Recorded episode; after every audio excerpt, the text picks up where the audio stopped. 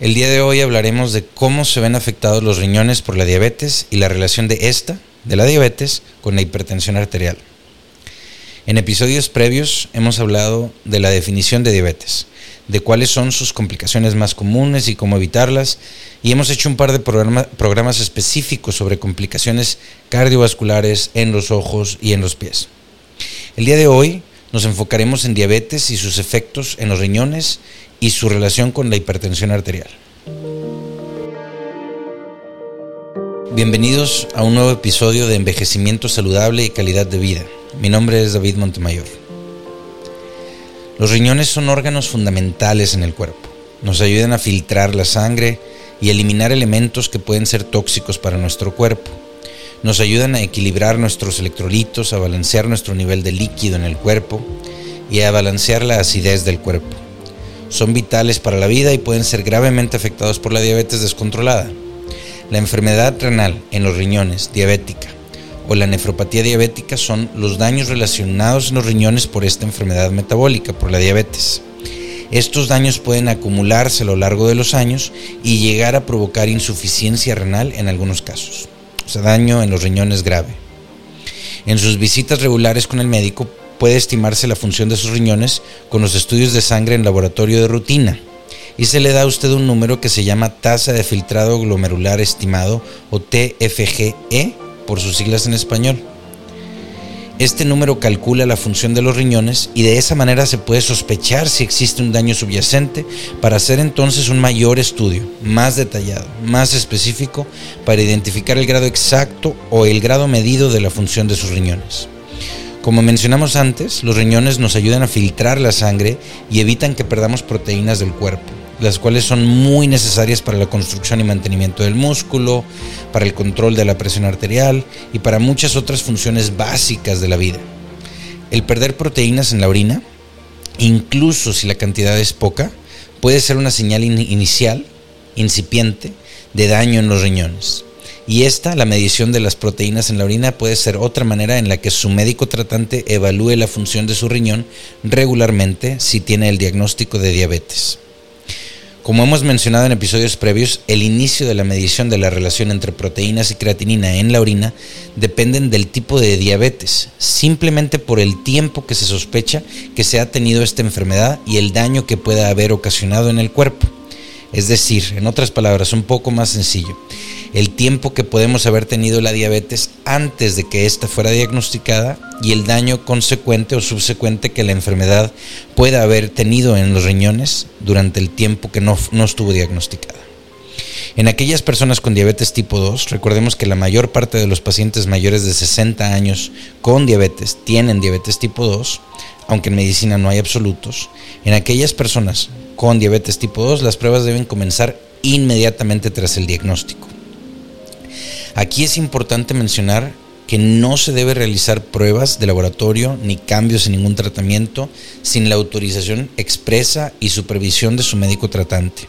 Ninguna información que lea en materiales digitales o en materiales impresos debe interpretarse como una recomendación médica formal ni como sustituto de la consulta médica por parte de un profesional de la salud. Acuda con su médico. Habiendo dicho eso, continuemos. Si se presentan proteínas en la orina, es posible que se le inicien algunos medicamentos para proteger los riñones. Algunos de ellos se utilizan regularmente para controlar la presión arterial, pero tienen un efecto protector renal, protector a los riñones. Sin embargo, esto depende completamente del juicio clínico de su médico, ya que él o ella le conoce perfectamente a usted. Esos medicamentos, en casos selectos, pueden ayudar a volver más lento el progreso de la enfermedad en los riñones, incluso en personas que no tengan hipertensión. En quienes sí tienen hipertensión, estos medicamentos, además de proteger los riñones, ayudan a controlar la presión alta. Y aquí es muy importante mencionar que la hipertensión juega un papel importantísimo también en el daño a los riñones. Tenerla controlada es vital para mantener la salud y para mantener la calidad de vida. Existe una clase de medicamentos llamados inhibidores de cotransportes o cotransportador, perdón, sodio glucosa 2 y ellos ayudan a controlar el azúcar en la sangre, la glucosa en la sangre y la presión arterial, simultáneamente y logran hacer una prevención de complicaciones en personas con daño, daño en los riñones cuando este es inicial, cuando es muy leve.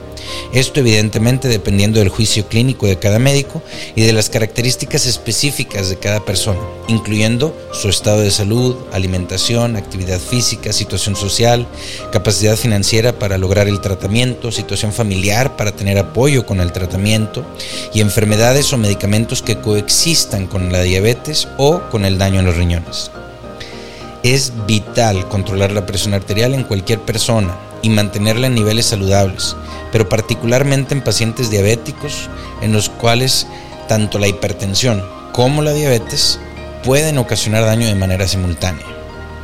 La presión alta incrementa el esfuerzo que debe hacer el sistema cardiovascular, como mencionábamos entre ellos el corazón, las arterias y las venas, para sobresimplificar el concepto, y al mismo tiempo la presión alta incrementa la probabilidad de que la diabetes dañe los ojos y los riñones. Al tener diabetes, debe revisarse regularmente no solo los niveles de azúcar en sangre, sino también la presión arterial para lograr mantener la salud y la calidad de vida a largo plazo. Publiqué otros episodios en los que hablamos sobre hipertensión, sobre los límites dentro de los cuales debe encontrarse la presión arterial normal, qué medidas debemos de tomar para evitar tener hipertensión o cómo ayudar con nuestro estilo de vida a las medidas que ya está tomando nuestro médico junto con nosotros. Dentro del estilo de vida van las recomendaciones de dejar de fumar si fuma, eso por supuesto, realizar ejercicio, llevar una dieta saludable y moderar el consumo de alcohol. Por supuesto, todo dentro de las recomendaciones que le dé su médico tratante. La salud facilita lograr y mantener la calidad de vida a la que aspiramos. Es mucho más fácil mantener una buena salud que recuperarla. Pero incluso si tenemos algunas enfermedades, se debe realizar prevención de sus complicaciones. No hay mejor momento para comenzar a prevenir que el día de hoy y no hay mejor medicina que la prevención. Gracias por escuchar este episodio de envejecimiento saludable y calidad de vida sobre los efectos que tiene la diabetes en los riñones y su relación con la hipertensión o con la presión arterial alta. Hago un episodio diario con temas de salud relevantes. Los invito a suscribirse a nuestros diferentes canales y a los cursos básicos gratuitos para los cuales dejo el enlace en la descripción de este video. Mi nombre es David Montemayor. Buena salud y buenas tardes. thank you